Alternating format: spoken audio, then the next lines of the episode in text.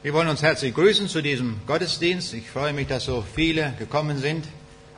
Wir wollen heute Morgen nachdenken über eine grundlegende Frage, nämlich woher wir kommen. Viele Menschen haben darüber nachgedacht und wir tun das schon von Kind auf. Da war ein Vater, der bringt am Abend seinen kleinen Jungen zu Bett und er will mit ihm das Abendgebet sprechen.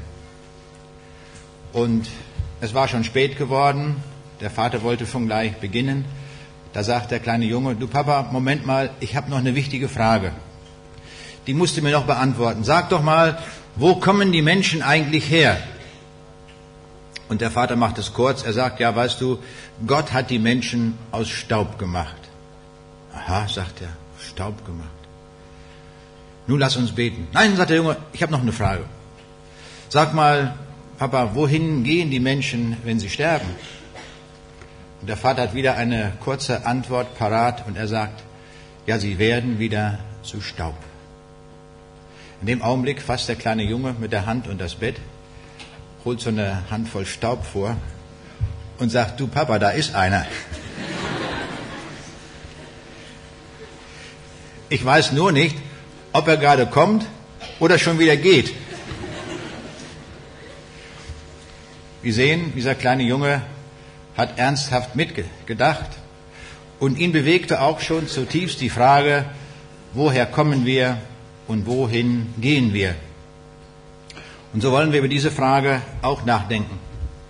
In der Wissenschaft wird darüber nachgedacht und in vielen Fällen denken die Wissenschaftler, wir kommen aus einem Zufallsprozess. Jacques Monod, ein Nobelpreisträger, hat ein Buch geschrieben, mit dem Titel Zufall und Notwendigkeit. Und er hat darin sehr stark den Zufallsgedanken betont, indem er sagt, der Zufall und nichts weiter als der Zufall hat alles gemacht. Das war seine Auffassung. Und der englische Biochemiker Ernest Kahane fasste das Ergebnis seiner Forschung wie folgt zusammen.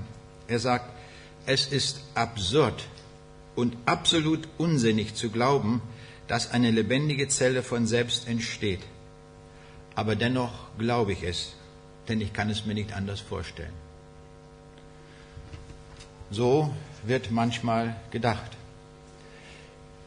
Evolutionstheoretiker versuchen, die Geschichte der Menschheit zu rekonstruieren, die Herkunft des Menschen. Paläontologen schätzen, dass für die Rekonstruktion von 100 Generationen durchschnittlich nur ein paar Knochen zur Verfügung stehen. Und er erfasste, er brachte das zusammen, das Ergebnis der Bemühungen innerhalb der Paläontologie wie folgt. Und da sehen wir, das ist total frustrierend. Er sagt, wenn wir versuchen, das Leben unserer Vorfahren zu rekonstruieren, dann ist das so, als ob wir aus dem Gebiss eines Germanenfürsten, dem Handgelenk eines mittelalterlichen Ritters und der Hüfte einer Köchin aus der Bismarckzeit die deutsche Geschichte rekonstruieren wollten. Der Rechterin. Zu wenig Information. Man kriegt das nicht raus. Andere denken auch darüber nach, das sind die Philosophen. Und das Nachdenken der Philosophen finden wir einmal zusammengefasst bei Schopenhauer. Und er sagt, wenn wir wissen wollen, woher das Leben kommt, dann müssen wir das Wort rückwärts leben, lesen. Also L-E-B-E-N, rückwärts gelesen N-E-B-E-L, Nebel. Und er sagt, das Leben kommt aus dem Nebel. Wir wissen es nicht. Wir haben keine Ahnung. Und wir sehen, niemand kann uns die Antwort geben. Nur einer. Nämlich der, der dabei war. Der selbst gemacht hat. Und darum müssen wir uns zu ihm hinwenden und das hören, was er uns sagt. Und das wollen wir jetzt tun. Weil diese Aussage gravierend ist und wichtig ist für uns alle, steht sie gleich auf der ersten Seite der Bibel. Damit geht es gleich los. Hören wir einmal auf diesen Text, den ich auszugsweise einmal lese. aus dem ersten Buch Mose, Kapitel 1. Am Anfang schuf Gott Himmel und Erde. Und die Erde war wüst und leer, und es war finster auf der Tiefe, und der Geist Gottes schwebte auf dem Wasser. Und Gott sprach, es werde Licht, und es ward Licht. Und Gott sah, dass das Licht gut war. Da schied Gott das Licht von der Finsternis und nannte das Licht Tag und die Finsternis Nacht. Da ward aus Abend und Morgen der erste Tag. Und Gott sprach, es werde eine Feste zwischen den Wassern, die da scheide zwischen den Wassern. Da machte Gott die Feste und schied das Wasser unter der Feste von dem Wasser über der Feste, und es geschah so. Und Gott nannte die Feste Himmel, da ward aus Abend und Morgen der zweite Tag. Und Gott sprach, es sammle sich das Wasser unter dem Himmel an besondere Orte, dass man das Trockene sehe. Und es geschah so. Und Gott nannte das trockene Erde und die Sammlung der Wasser nannte er Meer. Und Gott sah, dass es gut war. Gott sprach, es lasse die Erde aufgehen, Gras und Kraut, das Samen bringe, und fruchtbare Bäume auf Erden, die ein jeder nach seiner Art Früchte tragen, in denen ihr Same ist.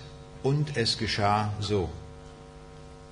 Und die Erde ließ aufgehen Gras und Kraut, das Samen bringt, an jedes nach seiner Art, und Bäume, die da Frucht tragen, in denen ihr Same ist, ein jeder nach seiner Art. Und Gott sah, dass es gut war. Da ward aus Abend und Morgen der dritte Tag. Und Gott sprach, es werden Lichter an der Feste des Himmels, die da scheiden Tag und Nacht und geben Zeichen, Zeiten, Tage und Jahre. Und seien Lichter an der Feste des Himmels, dass sie scheinen auf die Erde. Und es geschah so. Und Gott machte zwei große Lichter, ein großes Licht, das den Tag regiere, und ein kleines Licht, das die Nacht regiere, dazu auch die Sterne. Und Gott setzte sie an die Feste des Himmels, dass sie scheinen auf die Erde. Und den Tag und die Nacht regierten und schieden Licht und Finsternis, und Gott sah, dass es gut war. Da ward aus Abend und Morgen der vierte Tag. Und Gott sprach, es wimmle das Wasser von lebendigem Getier, und Vögel sollen fliegen auf Erden unter der Feste des Himmels.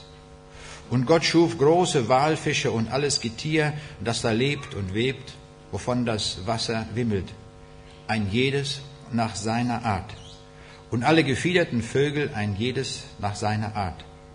Und Gott sah, dass es gut war. Und Gott segnete sie und sprach, seid fruchtbar und mehret euch und erfüllet das Wasser im Meer und die Vögel sollen sich mehren auf Erden.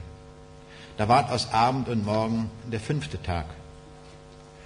Und Gott sprach, die Erde bringe hervor lebendiges Getier, ein jedes nach seiner Art, Vieh, Gewürm und Tiere des Feldes, ein jedes nach seiner Art. Und es geschah so. Und Gott machte die Tiere des Feldes, ein jedes nach seiner Art, und alles Gewürm des Erdbodens nach seiner Art. Und Gott sah, dass es gut war. Und Gott sprach, lasset uns Menschen machen, ein Bild, das uns gleich sei, die da herrschen über die Fische im Meer und über die Vögel unter dem Himmel und über das Vieh und über alle Tiere des Feldes und über alles Gewürm, das da auf Erden kriecht. Und Gott schuf den Menschen zu seinem Bilde, zum Bilde Gottes schuf er ihn und schuf sie als ein Mann und Weib. Und Gott segnete sie und sprach zu ihnen, seid fruchtbar und mehret euch und füllet die Erde und machet sie euch untertan und herrscht über die Fische im Meer und über die Vögel unter dem Himmel und über das Vieh und über alles Getier, das auf Erden kriecht. Und Gott sah an alles, was er gemacht hatte, und siehe, es war sehr gut. Da ward aus Abend und Morgen der sechste Tag. Soweit der biblische Bericht. Viele Leute stellen heute die Frage, kann man diesem Wort, was hier geschrieben steht, noch glauben. Heute, im 21. Jahrhundert. Trifft das zu, was dort steht? Und wir kennen die Kritiker und Skeptiker in unseren Tagen, auch die Theologen, die ein Fragezeichen dahinter setzen. Und so gibt es viele Skeptiker. Ein Freund von mir lag im Krankenhaus und er hatte seine Bibel mitgenommen. Und die Bibel lag dort auf seinem Nachttischschränkchen. Dann kommt der Arzt und sieht die Bibel dort liegen und fragt ihn, sagt, sagen Sie mal, was ist das für ein Buch? Na ja, da sehen Sie doch, Bibel. Ja, lesen Sie darin. Na klar, dann habe ich sie hier. Das wichtigste Buch. Ja, sagt der Arzt, wissen Sie, mit der Bibel hören Sie auf, nicht wahr? Das kann doch kein Mensch glauben. Das kann ich Ihnen als Arzt ganz genau erklären. In Ihrem Buch steht doch geschrieben, dass Gott aus der Rippe des Mannes eine Frau gemacht hat. Das kann nicht sein. Das kann ich Ihnen als Arzt genau erklären. Dann müsste doch der Mann eine Rippe weniger haben als die Frau. Mein Freund sagt, Herr Doktor, das haben Sie noch nicht zu Ende gedacht. Sie sind doch Arzt, das müssen Sie doch wissen. Stellen Sie sich vor, sagt er, Sie haben einen Patienten hier im Krankenhaus, ihm wird ein Bein amputiert und den schicken Sie geheilt nach Hause. Der zeugt einen Sohn. Herr Doktor, wie viele Beine wird der Sohn haben? Da kam der Mann ins Nachdenken und er staunte, dass jemand so fest zur Bibel stand. Der kam dann nachts zu ihm zu einem langen Nachtgespräch über die Bibel. Er war sehr angesprochen darüber, über diese Antwort und er dachte nach darüber. Vielleicht ist er ganz durchgedrungen zu diesem Glauben und glaubt heute an ihn. So ist das manchmal. Es genügt manchmal so ein Satz, der sitzt, da kommen Leute ins Nachdenken. Wir haben nichts aufzugeben vom Wort der Bibel. Nicht einen einzigen Satz. Dazu möchte ich uns ermuntern. Im Angesicht des wissenschaftlichen Faktenmaterials, was wir heute haben, und auch vom Gesamtzeugnis der Bibel her, das Ganze ist in einem einzigen Guss obwohl das über 1500 Jahre offenbart ist, ist das ein ganz besonderes Werk, diese Bibel. Nichts haben wir aufzugeben, wir haben überhaupt keinen Grund dazu. Wir stehen felsenfest zu dem, was dort gesagt ist. In Frage gestellt worden ist das Wort immer. Das soll uns gar nicht kümmern, dass es solche Leute immer gibt. Das war schon zu der Zeit Spurgeons, dieser große Erweckungsprediger in England. Und er hat das in einer bildhaften Geschichte einmal deutlich gemacht, was passiert, wenn wir einzelne Sätze oder Passagen der Bibel aufgeben. Er hat das so gesagt. Wir fahren mit einem Karren über die Steppen Russlands. Die Pferde werden wütend angetrieben, aber die Wölfe sind dicht hinter uns her. Da sind sie. Könnt ihr nicht ihre feurigen Augen sehen? Die Gefahr ist dringend. Was müssen wir tun? Es wird vorgeschlagen, dass wir ein oder zwei Kinder hinauswerfen. Bis sie das Baby gefressen haben, werden wir einen kleinen Vorsprung gewonnen haben. Aber sollten sie uns wieder einholen, was nun? Nun, tapferer Mann, wirf deine Frau hinaus. In der Bibel steht doch in Hiob 2, Vers 4, alles, was ein Mann hat, lässt er für sein Leben. Nun muss man bedenken, dass das der Teufel gesagt hat. Wir sehen, wir haben gar nichts aufzugeben, gar keinen Grund.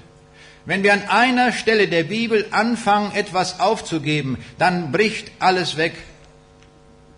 Dann kommt die Kritik und sagt, ja, dann müssen wir das noch aufgeben und das noch aufgeben, dann bleibt von der Bibel nichts mehr übrig. Und damit auch nichts vom Heil. Dann sind wir verlorene Leute. Wir brauchen die ganze Botschaft der Bibel und wir brauchen auch die Grundlage der Heilsgeschichte, die verankert ist im Schöpfungsbericht. Es gibt nichts aufzugeben. Wir verstehen den Rest nicht, wenn wir den Anfang nicht verstanden haben.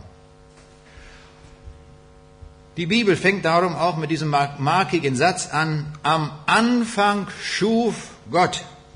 Das ist so wie ein Pfeiler, der da eingerammt wird und unverrückbar dort steht. Am Anfang schuf Gott. Und wir sehen gleich in dem Text, er schafft nicht allein, sondern er schafft durch Jesus Christus, wie wir gleich noch sehen können, und auch der Heilige Geist ist beteiligt an diesem Werk der Schöpfung. Und der Geist Gottes schwebte über dem Wasser. Wir sehen, am Anfang wird direkt gesagt, dass Gott dasteht, dass ein Glaubensschritt für uns, dass wir ihm das glauben. Wer sich Gott nahen will, muss glauben, dass er existiert. Aber es gibt Menschen, die glauben das nicht. Und die Bibel beurteilt solche Menschen. In Psalm 14, Vers 1 heißt es, die Toren sprechen in ihrem Herzen, es ist kein Gott. Die Bibel bezeichnet solche Leute als Toren, als Dummköpfe. Sie haben die Sache nicht zu Ende gedacht. Das ist das, was die Bibel uns lehrt. Der bekannte Physiker Newton, er war sicher einer der größten Physiker aller Zeiten überhaupt, aber er war ein Mann, der an die Schöpfung glaubte, an den Schöpfer und an Jesus Christus. Und er hat mehr darüber geschrieben als über die physikalischen Gesetze.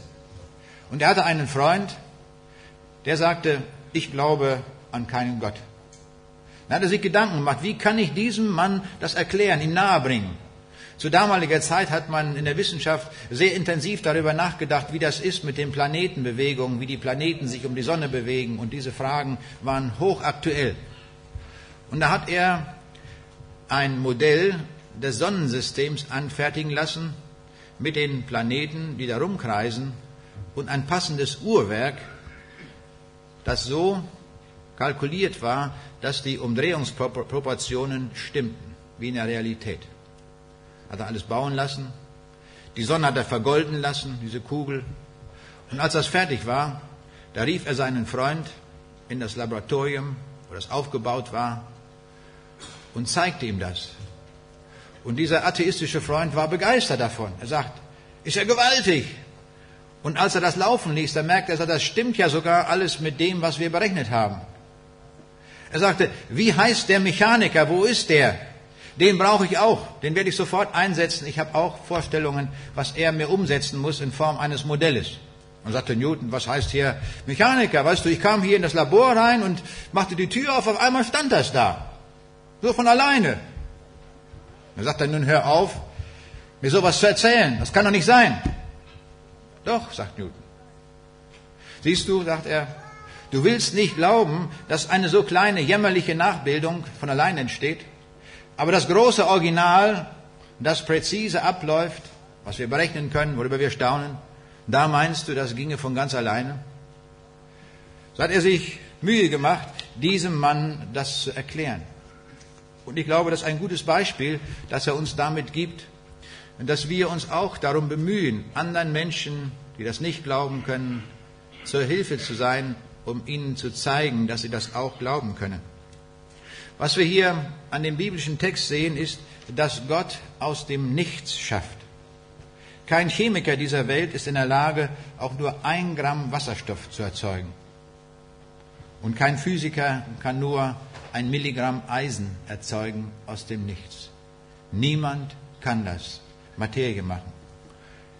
Jeder Künstler dieser Welt braucht ein Ausgangsmaterial, mit dem er dann umgeht, das er bearbeitet und dann ein Kunstwerk daraus macht. Nur der Schöpfer, der braucht kein Ausgangsmaterial. Er spricht einfach. Das ist seine Methode. Er spricht und dann steht's da. Das ist Vollmacht. Das ist Allmacht. Wie können wir das begreifen?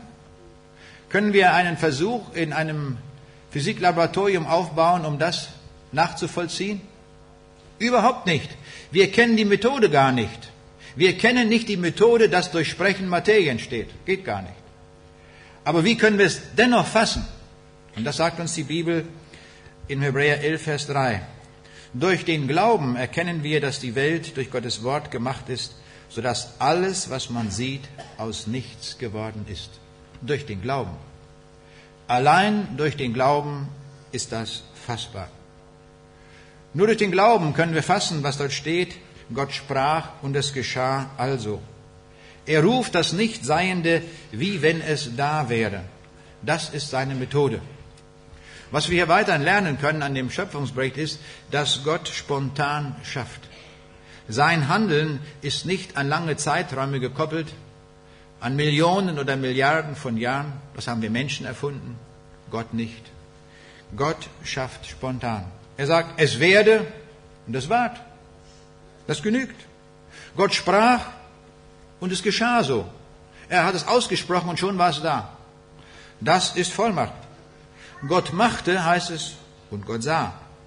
Denn er sprach und es war, er gebot und es stand da. Psalm 33, Vers 9. Das ist Schöpfungsmethode. Hat nichts zu tun mit Evolution. Und wer versucht, das hineinzubringen in den Schöpfungsbericht, der verdreht den, den Schöpfungsbericht total um. Das dürfen wir nicht tun. Ist auch gar nicht möglich. Da ist keine Kombination möglich, nicht die geringste. Wir können nur das eine stehen lassen. Der Jesus zeigt uns im Neuen Testament, wie er als Schöpfer handelt und wie er auch, wie sein Wirken auch spontan wirkt. Auf der Hochzeit zu Kana verwandelt er das Wasser in Wein. Momentan. Da mussten nicht erst Trauben heranreifen über ein Jahr, bis das ein guter Wein war. Augenblicklich war das zu Wein geworden und die Leute sagten, der beste Jahrgang, den wir je gesehen haben. Das ist Schöpfungstätigkeit. Als er den Blindgeborenen heilte, tat er das augenblicklich. Den schickt er nicht in eine Augenklinik und da wurden alle möglichen Salben ausprobiert oder sonst etwas, hätte doch nicht funktioniert beim Blinden, sondern er tut es augenblicklich.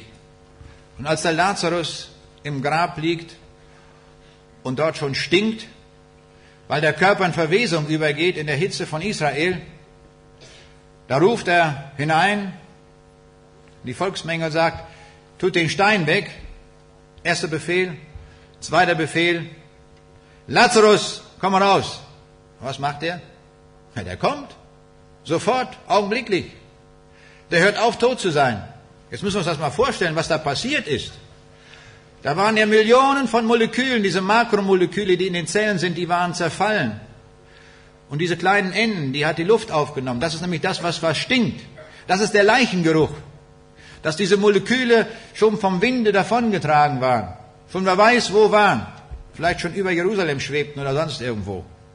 Und jetzt spricht der Schöpfer hier ein Allmachtswort und sagt, Lazarus, komm mal raus.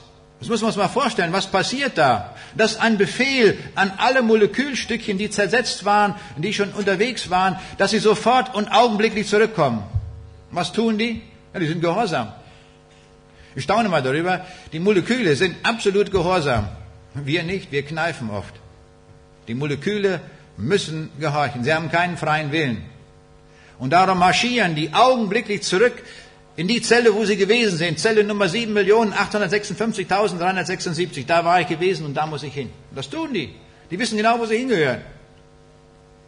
Weil der Schöpfer einen Befehl gibt und der Lazarus steht lebendig vor ihnen. Das ist Schöpfungsvollmacht. Der Schöpfer hätte seine Werke, die wir sehen, die ganze Schöpfung, das ganze Universum in einer Sekunde machen können. Diese Macht hat er.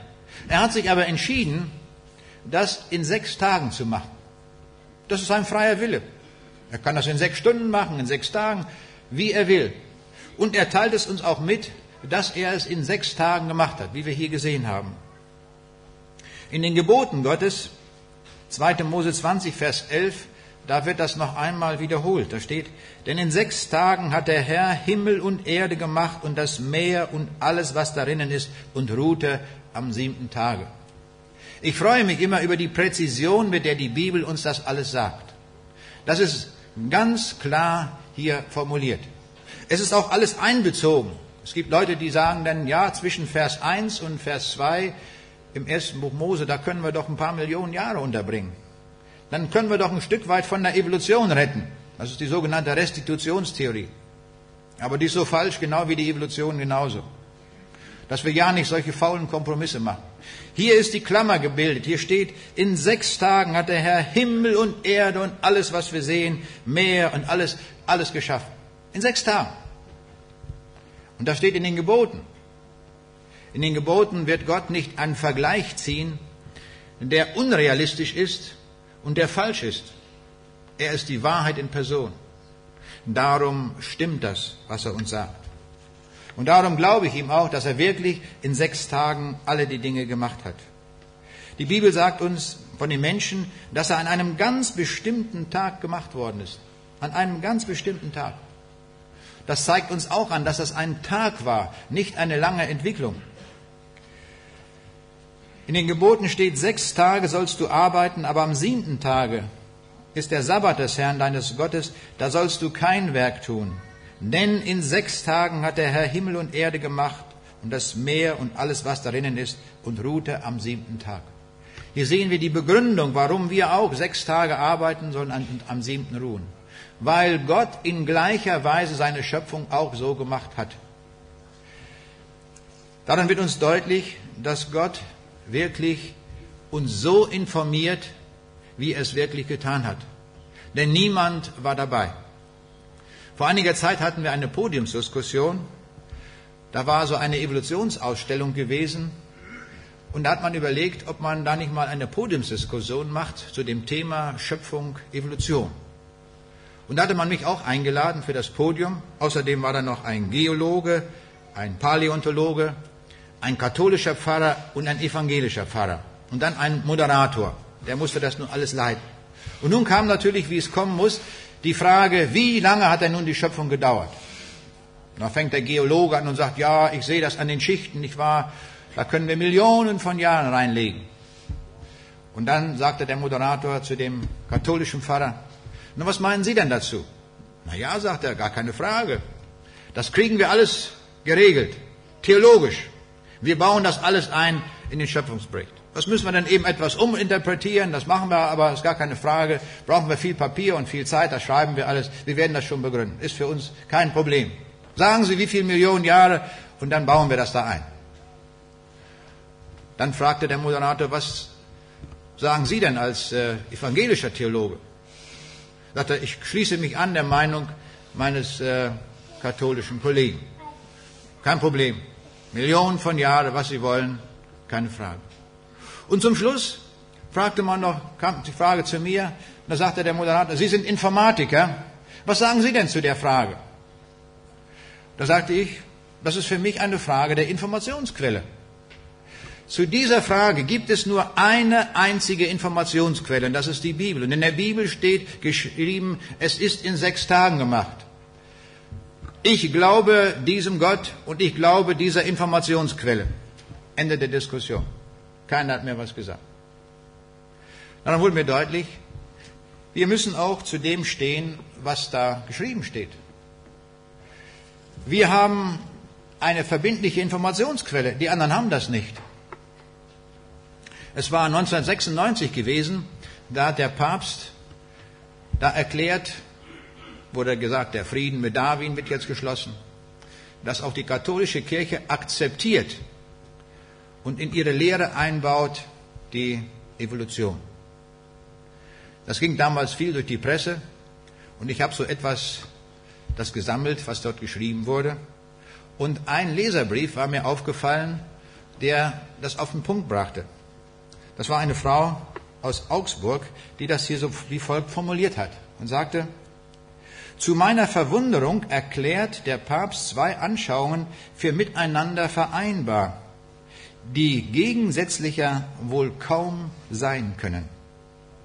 Die, der heutige Stand der Evolutionslehre hingegen beschreibt den Menschen als vorläufig letztes Ergebnis einer Entwicklung von unbelebter Materie zu einfachsten Leben, Lebensformen hin zu hochentwickelten Arten.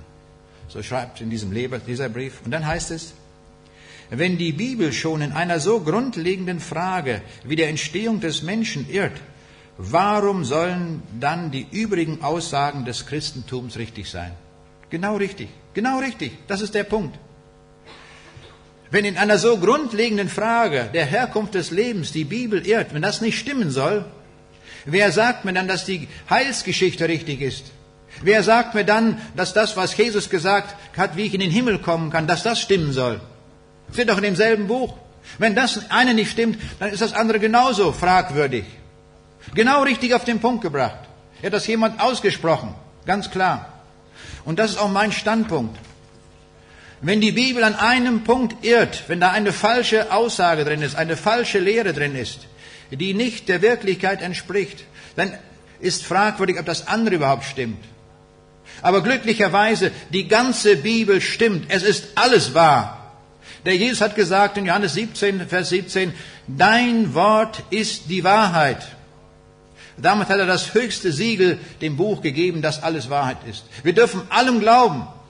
Und ich muss sagen, das war in meinem Leben befreiend, als ich das erlebt habe, jenen Tag, wo ich die ganze Bibel akzeptieren konnte, wo ich abschütteln konnte, was, was ich in der Schule gelernt hatte und was man alles Mögliche mir gesagt hatte wo ich durch freie Entscheidung das erkannt habe, wo Gott mir das Auge geöffnet hat und ich sehen konnte, es ist ja wunderbar, dass hier ein Buch ist in der Weltgeschichte, das ist absolut wahr. Hier stimmt wirklich alles, was dort steht. Ich kann mich darauf verlassen. Da kann ich mein Leben drauf gründen, da kann ich meine Ewigkeit drauf gründen.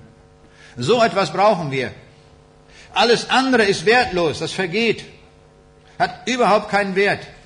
Wir brauchen etwas, was feststeht, Sonst werden wir weder in dieser Zeit und das, was auf uns zukommt, durchstehen können und bestehen können. Und wir werden auch keine Ewigkeit haben, wenn wir diesem Buch nicht vertrauen. Gott hat alles daran geknüpft, dass wir seinem Wort vertrauen. Wenn wir das nicht tun, dann machen wir ihn zum Lügner. Und das wäre schlimm. Wer ist eigentlich die Person des Schöpfers? Auf der ersten Seite der Bibel steht, am Anfang schuf Gott. Jetzt müssen wir genauer hingucken. Im Hebräischen steht dort das Wort Elohim. Das ist eine Pluralform. Also nicht nur einer, es sind mehrere daran beteiligt. Bei der Erschaffung des Menschen kommt das wieder zum Ausdruck, lasset uns Menschen schaffen. Wir sehen, das sind mehrere. Und doch ist einer derjenige, der das ausgeführt hat, der die Ideen hineingegeben hat, die Konzepte, der es ausgeführt hat. Wer ist das? Das ist Jesus. Ich staune manchmal, wenn man das irgendwo sagt, wo man die Bibel kaum kennt, dann sind die ganz erstaunt, dass Jesus der Schöpfer ist. Das ist ja nicht zu fassen. Ja, ist vielleicht auch nicht zu fassen. Aber doch ist es so. Denn die Bibel sagt es. Im Johannesevangelium lesen wir, am Anfang war das Wort und das Wort war bei Gott und Gott war das Wort. Dasselbe war am Anfang bei Gott. Alle Dinge sind durch dasselbe gemacht und ohne dasselbe ist nichts gemacht, was gemacht ist. Also alles eingeschlossen, was wir überhaupt nur sehen, ist gemacht durch dieses Wort. Aber jetzt fängt's an. Was ist das für ein Wort? Wer ist das Wort? Es klingt so, das wäre eine Person. Ja, ist es auch. Ist eine Person. Aber wer ist das? Welche Person? Da liegt noch ein ein Code drüber. Das müssen wir dekodieren. Das würden wir nie rauskriegen, wenn die Bibel uns nicht helfen würde. In demselben Kapitel des Johannesevangeliums, Kapitel 1, da finden wir die Antwort in Vers 10. Er war in der Welt und die Welt ist durch ihn gemacht. Aber die Welt erkannte ihn nicht. Er war also in der Welt. Hier in unserer Welt war derjenige, der das gesamte Universum gemacht hat, der das Leben gemacht hat, der alles gemacht hat. Wer war das? Wer war dieser eine? Wir wissen es immer noch nicht genau. Wir wissen nur, dass er auch in unserer Welt gewesen ist. Wenn wir weiterlesen in Vers 14, bekommen wir die vollständige Antwort. Und das Wort ward Fleisch und wohnte unter uns, und wir sahen seine Herrlichkeit, eine Herrlichkeit als des eingeborenen Sohnes vom Vater, voller Gnade und Wahrheit. Hier haben wir es. Es war der Sohn Gottes, es war Jesus Christus, der alles gemacht hat. Das Neue Testament greift den Gedanken immer wieder neu auf und sagt es uns mit anderen Worten, damit wir das wirklich tief in unsere Herzen haben. Kolosser 1, Vers 15 bis 17, da steht, er ist das Ebenbild des unsichtbaren Gottes, der Erstgeborenen vor allen Kreaturen. Denn in ihm ist alles geschaffen, was im Himmel und auf Erden ist, das Sichtbare und das Unsichtbare. Es seien Throne oder Herrschaften oder Reiche oder Gewalten. Es ist alles durch ihn und zu ihm hin geschaffen. Und er ist vor allem und es besteht alles in ihm. Jetzt wissen wir es ganz genau. Jesus Christus ist der Urheber aller dieser Dinge. Ja, nicht nur dieser Welt, die wir sehen, sondern auch jener unsichtbaren Welt. Er hat das Sichtbare und auch das Unsichtbare geschaffen. Und zwar ist alles gemeint. Throne und Herrschaften, alles, was man sich überhaupt nur vorstellen kann, auch in der jenseitigen Welt, es ist durch ihn gemacht und sogar zielorientiert zu ihm hingeschaffen. Unvorstellbar, was uns hier gesagt wird. Man muss mal den Atem anhalten, um das zu begreifen. Dieser Jesus Christus hat diese Vollmacht, um ein ganzes Universum zu schaffen und sich zu überlegen, wie ich einen Wahl mache und einen Menschen und alle diese Dinge sind seine Ideen. Wir haben gestern ein Stück weit darüber nachgedacht, über Details, und wir kamen aus dem Staunen nicht raus, was an Ideen da drin steckt. Und alles ist sein Werk. Jetzt taucht die Frage auf, ja, ist das nicht auch schon im Alten Testament gesagt, dass Jesus der Schöpfer ist? Ja, es gibt Hinweise darauf. Es ist noch etwas verdeckt, voll offenbart im Neuen Testament, aber im Alten Testament auch schon gesagt. In Sprüche 8 lesen wir, da war ich der Werkmeister bei Gott. Wunderbar formuliert. Der Werkmeister, der Ausführende bei Gott war Jesus. Er hat's gemacht. Und jetzt lese ich uns einmal zwei Texte und achten wir mal ganz genau darauf, wer das wohl sein kann, von dem hier die Rede ist. Zunächst einmal Psalm 45, die Verse 7 bis 8. Da steht, Gott, dein Thron bleibt immer und ewig. Das Zepter deines Reichs ist ein gerechtes Zepter. Du liebst Gerechtigkeit und hassest gottloses Treiben.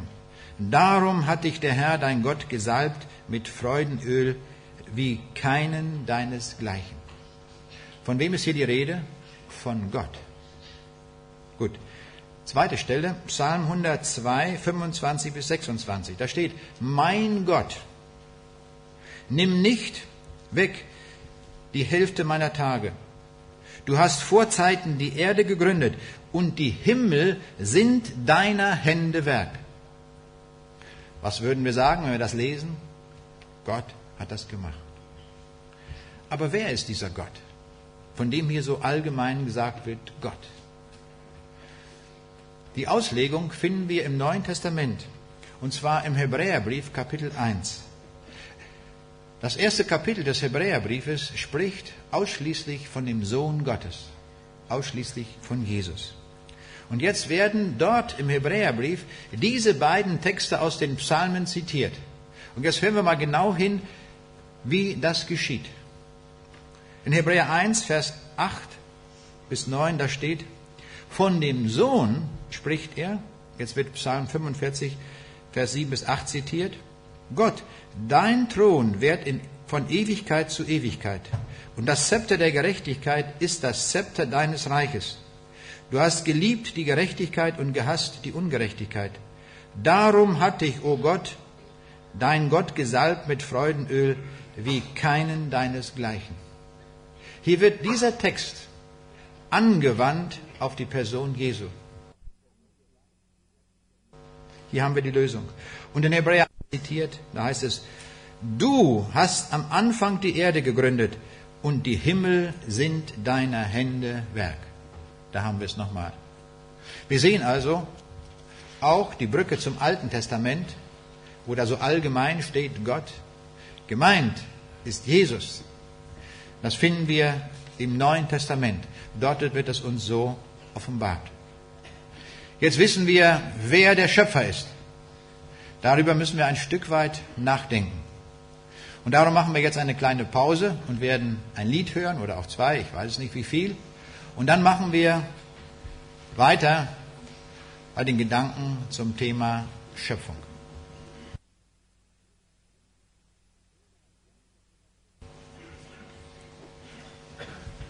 Ja, ich freue mich, dass wir noch so fröhlich singen und dass wir auch die Schöpfung in dieser Weise besingen.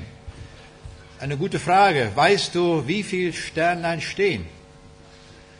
Die Bibel sagt uns, dass die Zahl unzählbar ist. Im Buch Jeremia steht, des Himmels her kann niemand zählen. Es sind nämlich nach heutiger Erkenntnis der Astronomie etwa 10 hoch 25 Sterne. vielleicht noch mehr.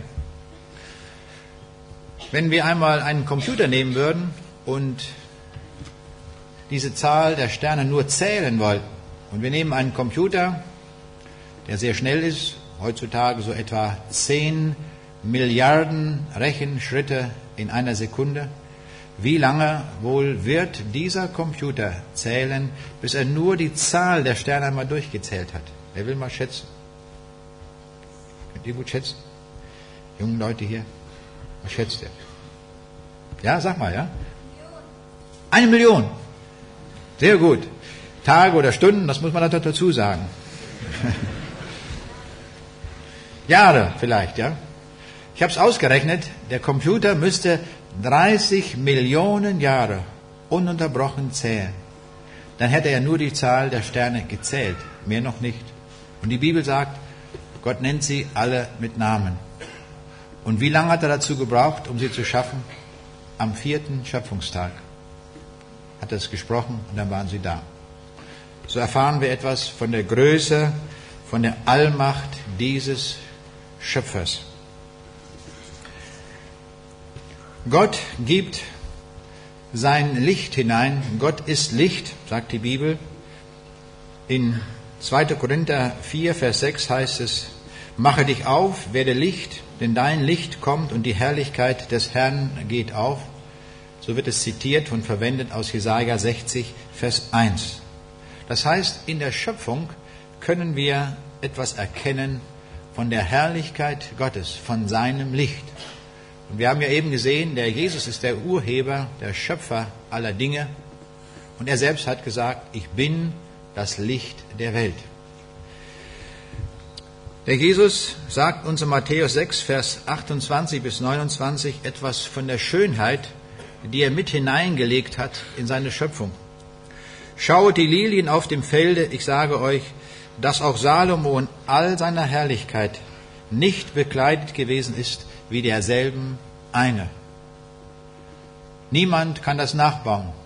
Auch die Kunstblumen, die man manchmal in Geschäften dort sieht und manchmal vielleicht so ein bisschen zum Verwechseln ähnlich aussehen, nie treffen sie die Wirklichkeit. Niemals. Das, was der Schöpfer gemacht hat, ist einmalig. Ich habe noch nie gesehen, dass eine Biene auf eine solche Kunstblume geht. Sie weiß das, was echt ist und nicht. Hier sehen wir, es sind die Gedanken des Schöpfers, die wir in seinen Werken vorfinden. Darum steht in Jesaja 55, Vers 8 bis 9, denn meine Gedanken sind nicht eure Gedanken und eure Wege sind nicht meine Wege, spricht der Herr, sondern so viel der Himmel höher ist denn die Erde, sind auch meine Wege höher denn eure Wege und meine Gedanken denn eure Gedanken. Das ist der Grund, warum wir die Gedanken Gottes nicht ausschöpfen können, die wir in seinen Werken der Schöpfung vorfinden, weil seine Gedanken höher sind als unsere Gedanken. Und wir mögen noch tausend Jahre Wissenschaft betreiben, wir Menschen, dennoch werden wir niemals das erreichen, was Gott in seine Schöpfung hineingelegt hat, um das endgültig zu verstehen. Er hat überall gewollt, dass das Leben installiert ist. Und Gottes Wort, sehen wir auch daran, ist Weisheit. Wir, erfinden, wir sehen seine Erfinderweisheit, Reich, den Reichtum seiner Gedanken überall, weil er überall das Leben gewollt hat. Ja, selbst in den Wüstengebieten dieser Erde finden wir zahlreiche Lebewesen. Ich war einmal in Namibia gewesen, da gibt es eine bestimmte Pflanze, das ist die Welwitschia mirabilis eine ganz eigentümliche Pflanze. Die gibt es nur dort in der namibischen Wüste. Und diese Wüstenpflanze hat breite Blätter, so 50 Zentimeter breit, wunderbar grün und sie liegen dort in der Wüste, wo die Sonne mit 50 Grad und mehr dort in der sengenden Wüste prallt. Und diese Pflanze, die ist ganz munter grün, obwohl da gar kein Wasser ist, kein Wasser in sich, nur Wüste und da wächst diese riesige Pflanze so auf dem Erdboden, ganz breit ausgelegt, die Bretter, die, die Blätter. Und man fragt sich, wie macht das bloß diese Pflanze? Das weiß man bis heute noch nicht. Die Botaniker kommen aus der ganzen Welt dorthin, weil es diese Pflanze nur dort in der Wüste dort gibt und untersuchen sie und prüfen und messen und machen alles Mögliche, aber keiner weiß genau, wie die Pflanze das schafft. Höchstwahrscheinlich wird sie in der Nacht Wasser sammeln aus dem Tau, das aufnehmen. Vielleicht betreibt sie sogar in der Nacht die Photosynthese und macht am Tage die Jalousien dicht, dass sie kein Wasser verliert. Da müssen viele Mechanismen gleichzeitig stattfinden, damit diese Pflanze das schafft. Und das Erstaunliche ist, dass das keine Eintagespflanze ist, sondern diese Pflanze, die ist 1500 Jahre alt. 1500 Jahre hält dies aus in einer solchen Wüstensituation. Das sind Gedanken des Schöpfers. Genial, unfassbar. In den Kältezonen der Arktis hat Gott das Leben gewollt, wo das Wasser kalt ist, wo die Eisberge sind und so weiter. Und da hat Gott einen Fisch gemacht, den Eisfisch. Es ist der einzige Fisch, der keine roten Blutkörperchen hat. Die Wissenschaft überlegt, wie dieser Fisch das macht, wie der überhaupt funktioniert. Gott hat ihm offenbar ein Frostschutzmittel hineingelegt in seine Blutbahn, wo es keine roten Blutkörperchen gibt, damit sich keine Eiskristalle in seinen Adern bilden. Genial gemacht. Keiner weiß, wie es geht. Und wenn wir bis in die tiefsten Tiefen des Meeres hinabtauchen, 10 Meter, 10.000 Meter tief im Marianengraben, da finden wir viele Fische, die ein eigenes Licht ausstrahlen, nämlich Licht, bei dem die zugeführte Energie hundertprozentig in Licht umgesetzt wird. Kein Ingenieur dieser Welt kann eine Lampe bauen, auch diese Lampen, die wir hier haben und die uns das Licht geben, das sind bessere Heizöfen. Der Hauptanteil der zugeführten Energie wird nämlich in, in, in, in Wärme umgesetzt und nicht in Licht. Das kann nur der Schöpfer. Er kann Lampen bauen, bei denen die Energie vollständig in Licht umgesetzt wird. Und weil es dort oben, dort unten absolut dunkel ist, weil kein Licht der Sonne mehr dorthin kommt, in 10.000 Metern Tiefe, haben die Fische an ihrem Leib Girlanden von Lampen, rote, glühende, blaue, verschiedene Farben und so weiter. Die müssen sich ja auch erkennen. Nicht? Wer gehört zu mir? Wer ist zu meiner Art? Und das sehen die an diesen Girlanden. Der Schöpfer hat viele Ideen hineingesteckt. Und wenn wir uns einmal einen Quadratmeter Ackerboden ansehen, dann würden wir staunen, wie viel Leben dort investiert ist. Unter einem Quadratmeter Ackerboden finden wir eine Billiarde Bakterien, bis zu 10 Milliarden Strahlenpilze, 23.000 Springschwänze, 18.000 Milben, 800 Käfer und Käferlarven, 550.000 Füßler, 320 Ameisen, 240 Fliegenlarven, 230 Spinnen und mindestens 108 Regenwürmer. Das ist installiertes Leben. In einem Kubikmeter Meereswasser gibt es mehr Lebewesen, als es zurzeit Menschen auf der Erde gibt. Gott will, dass das Leben überall vorhanden ist. Und überall, wo wir uns das Leben anschauen, da staunen wir, wie genial das alles konstruiert ist. Ein Lebewesen, ein Vogel hat es mir besonders angetan, das ist der Goldregenpfeifer, weil man da so schön einmal drüber nachdenken kann, wie der Schöpfer das gemacht hat. Dieser Goldregenpfeifer, der wiegt 200 Gramm. Der lebt in Alaska, aber im Winter wird es kalt und dann fliegt er nach Hawaii. Da ist schön warm und dann fliegt er dorthin. Er hat 70 Gramm Fett sich angefressen während der Zeit dort oben in Alaska und dann fliegt er über den Pazifik da gibt es keine Inseln, wo er zwischenlanden kann, ausruhen kann oder sonst was, ist unmöglich. Er muss also schnurstracks durchfliegen bis zu den Hawaii-Inseln. Es ist bekannt, dass dieser Vogel 0,6 Prozent seines jeweiligen Eigengewichtes in einer Stunde verbraucht an Fett. Das ist ein Treibstoff. Jetzt können wir rechnen. Wir sind ja noch alle frisch heute Morgen. Wie viel Fett verbraucht der Vogel in der ersten Flugstunde? Nun ganz einfach. 200 Gramm mal 0,006 sind 1,2 Gramm Fett. Also wiegt der Vogel nach der ersten Flugstunde wie viel? 200 minus 1,2 sind 198,8 Gramm. Ist er schon ein bisschen leichter geworden. Wenn er jetzt die nächste Stunde fliegt, ist er etwas leichter geworden, so wird er etwas weniger Treibstoff brauchen.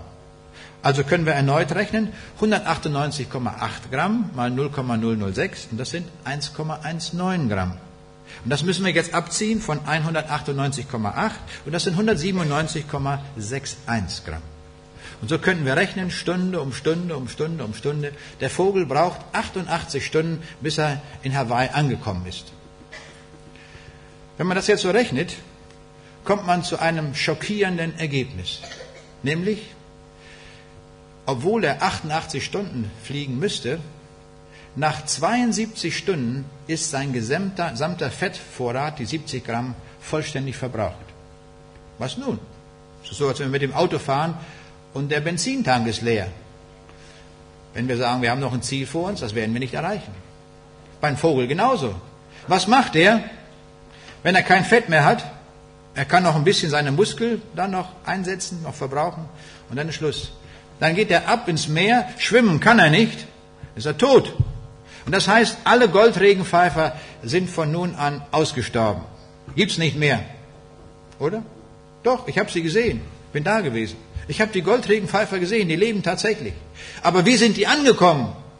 Mit zu wenig Fett. Der Schöpfer hat dem Goldregenpfeifer eine wichtige Information mitgegeben und hat gesagt, du mein lieber Goldregenpfeifer, fliege nie allein nach Hawaii, sondern immer in Keilformation. Wenn du im Keil fliegst mit den anderen und wenn ihr euch abwechselt, auch an der Spitze, dann werdet ihr das Ziel erreichen. Ich habe nochmal nachgerechnet und siehe da, der Vogel hat, wenn er ankommt auf Hawaii, noch 6,8 Gramm Fett übrig. Der kann erstmal an den Strand gehen und die Kurgäste begrüßen und sagen, ihr lieben Kurgäste, ich bin jetzt auch da. Ich war gerade frisch importiert von Hawaii, von Alaska. Wunderbar geklappt, der Überflug. Musste allerdings sehr genau navigieren, kann er den Kurgästen erzählen, nicht wahr? Musste sehr genau und sehr präzise sein, denn wenn man dort fliegt nach Hawaii, da muss man sehr genau Kurs halten.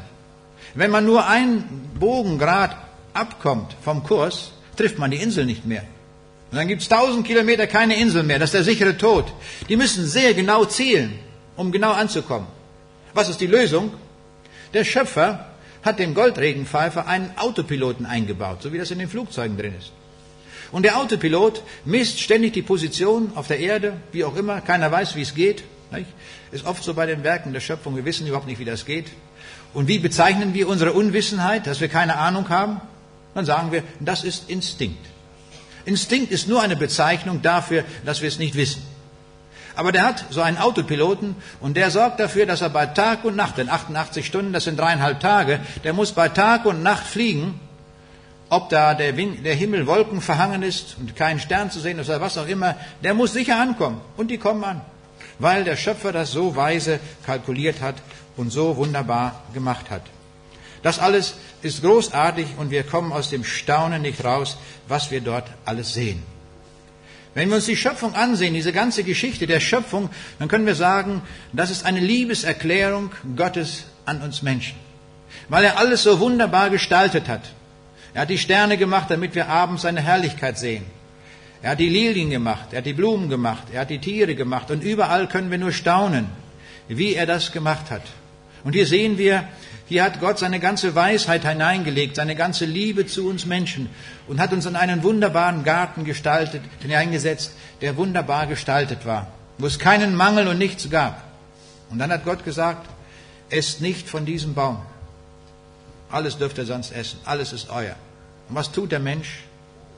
Genau das tut er, was er nicht soll. Und das nennt die Bibel den Sündenfall. Und als der Mensch in Sünde fiel, hat er sich damit automatisch von Gott getrennt. Und dadurch kam in diese Welt hinein der Tod und das Leid und das Elend, von dem wir alle wissen. Darum haben wir zwei Weltkriege gehabt im letzten Jahrhundert. Darum ereilt auch uns der Tod. Und wir alle müssen durch viel Leid hindurchgehen. Der eine mehr, der andere weniger. Das ist diese Welt. Und sie ist entstanden durch den Sündenfall in dieser Weise. Was sagt Gott dazu? Gott ist traurig darüber. Und Gott sieht uns, die, dass wir in der Verirrung uns befinden und dass wir den falschen Weg gehen. Und, die, und Gott sieht, dass wir in die Verlorenheit hineingehen, in die Verdammnis. Und das will er nicht. Und darum ruft er uns. Und darum hat Gott gesagt, ich werde eine Arche bauen. Eine Rettungsarche, damit die Menschen gerettet werden können und in den Himmel kommen können. Und diese Rettungsarche ist nicht wie zur Zeit Noahs, sondern diese Rettungsarche ist eine Arche, die uns in den Himmel bringt. Und diese Arche hat eine Aufschrift. Und was steht da dran? Jesus.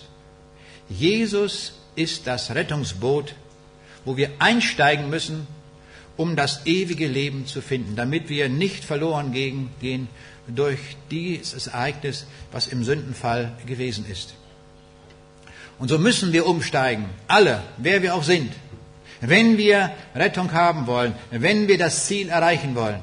Ich will uns das mal einmal erklären an einem Unglück, an einem Schiffsunglück. Es ist das größte Schiffsunglück in der gesamten Weltgeschichte, das sich ereignet hat.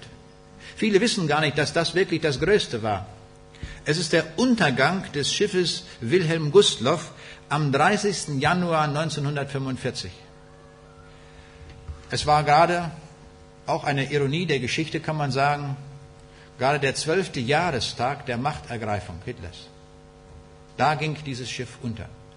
Auf diesem Schiff befanden sich über 10.000 Menschen, vollgepfropft mit Flüchtlingen an Bord und vielen Kindern. Und dann kommt ein sowjetisches U-Boot und schickt, schießt drei Torpedos ab. Und von dem Augenblick, als die Torpedos in dieses Schiff reingingen, wurde dieses Schiff zum Todesschiff. Es war nicht mehr zu retten. Dieses Schiff ging unter. Mit mathematischer Pünktlichkeit war das damit programmiert. Was war, was galt es jetzt zu tun? So schnell wie möglich das Todesschiff zu verlassen und um noch in ein Rettungsboot zu kommen. Denn nur ein Rettungsboot war die Garantie, dass man am Leben blieb. Und schaut, dieses Bild will ich benutzen als Gleichnis. Wir alle, diese Welt ist ein Todesschiff vom Sündenfall her. Und wir alle befinden uns auf einem solchen untergehenden Schiff. Wir alle, ohne Ausnahme. Das ist die Situation dieser Welt, das sagt uns Gott in seinem Wort. Weil die Sünde uns zu Tode bringt, zum ewigen Tod bringt uns die Sünde. Nicht nur der Sündenfall, sondern auch unsere eigene Sünde, die wir getan haben. Es kommt darauf an, wie bei der Gustloff, das Schiff zu verlassen. Bei der Gustloff wissen wir, dass dabei, bei diesem Schiffsunglück, über 9000 Menschen den Tod fanden.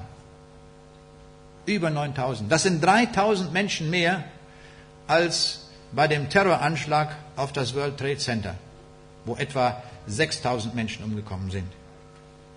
Wir müssen also aussteigen aus dem Todesschiff. Jetzt würde ich vier Personengruppen unterscheiden, die sich auf diesem Todesschiff befinden der Gustloff, oder jetzt im Bild gesprochen, in dieser Welt. Und jetzt wollen wir uns einordnen, welche Personen, zu welcher Personengruppe gehören wir ganz persönlich. Erstens eine Gruppe, die das erkannt hat, dass wir auf einem untergehenden Schiff uns befinden und diese Leute sind darum ausgestiegen aus dem untergehenden Schiff und haben das Rettungsboot bestiegen und befinden sich jetzt im Rettungsboot Jesus, sind gerettet. Dann gibt es solche, eine zweite Gruppe, die noch nicht umgestiegen sind. Und das wissen sie auch.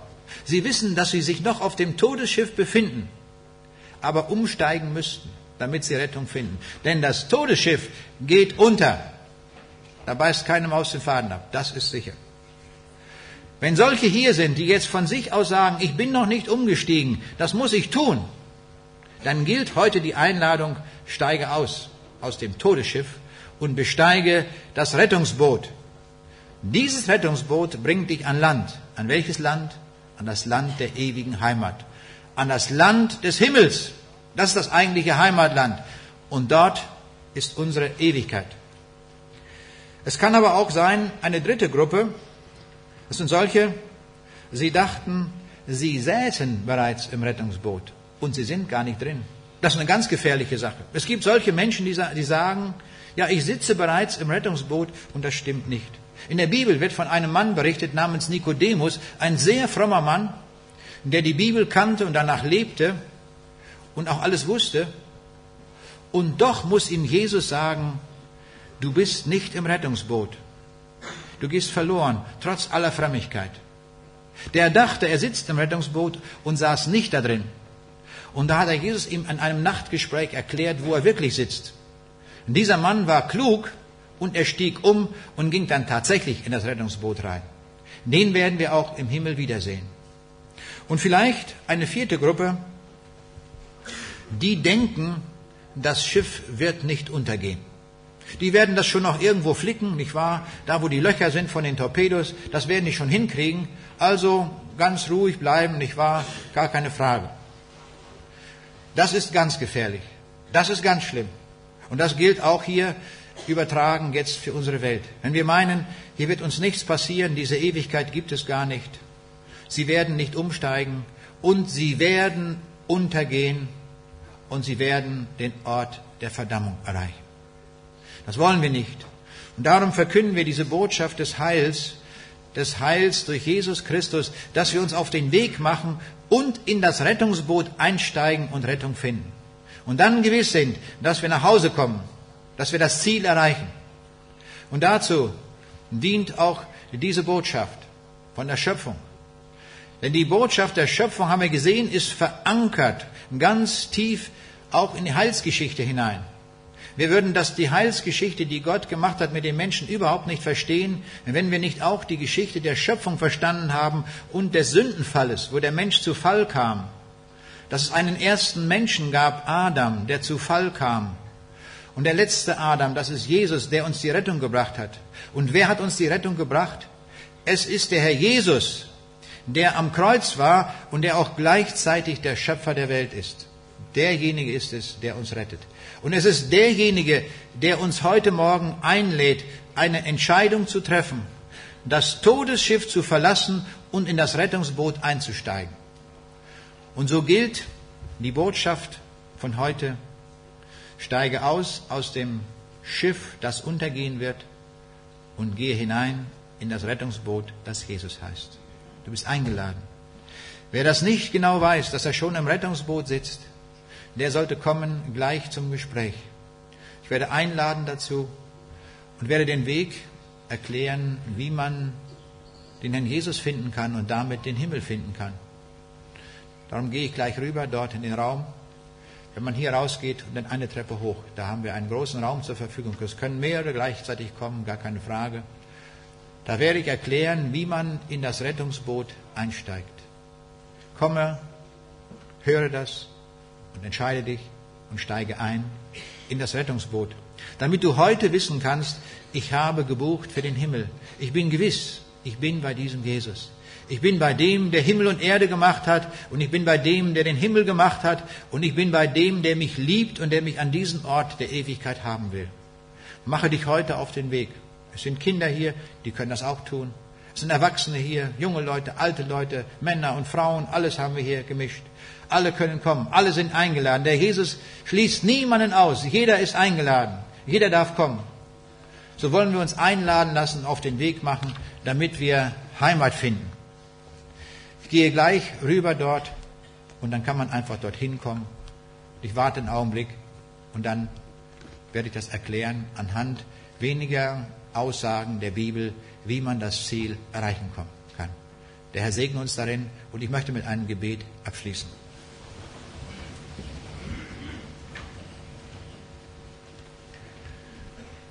Herr Jesus, ich möchte dir danken, dass du uns so gut informiert hast, dass wir durch dein Wort wissen, dass du der Urheber der Welt bist, dass du der Schöpfer aller Dinge bist, aber auch, dass du am Kreuz warst, um unsere Sünde zu bezahlen. Und da hast du die Rettungsarche gebaut, die uns zum Himmel bringt.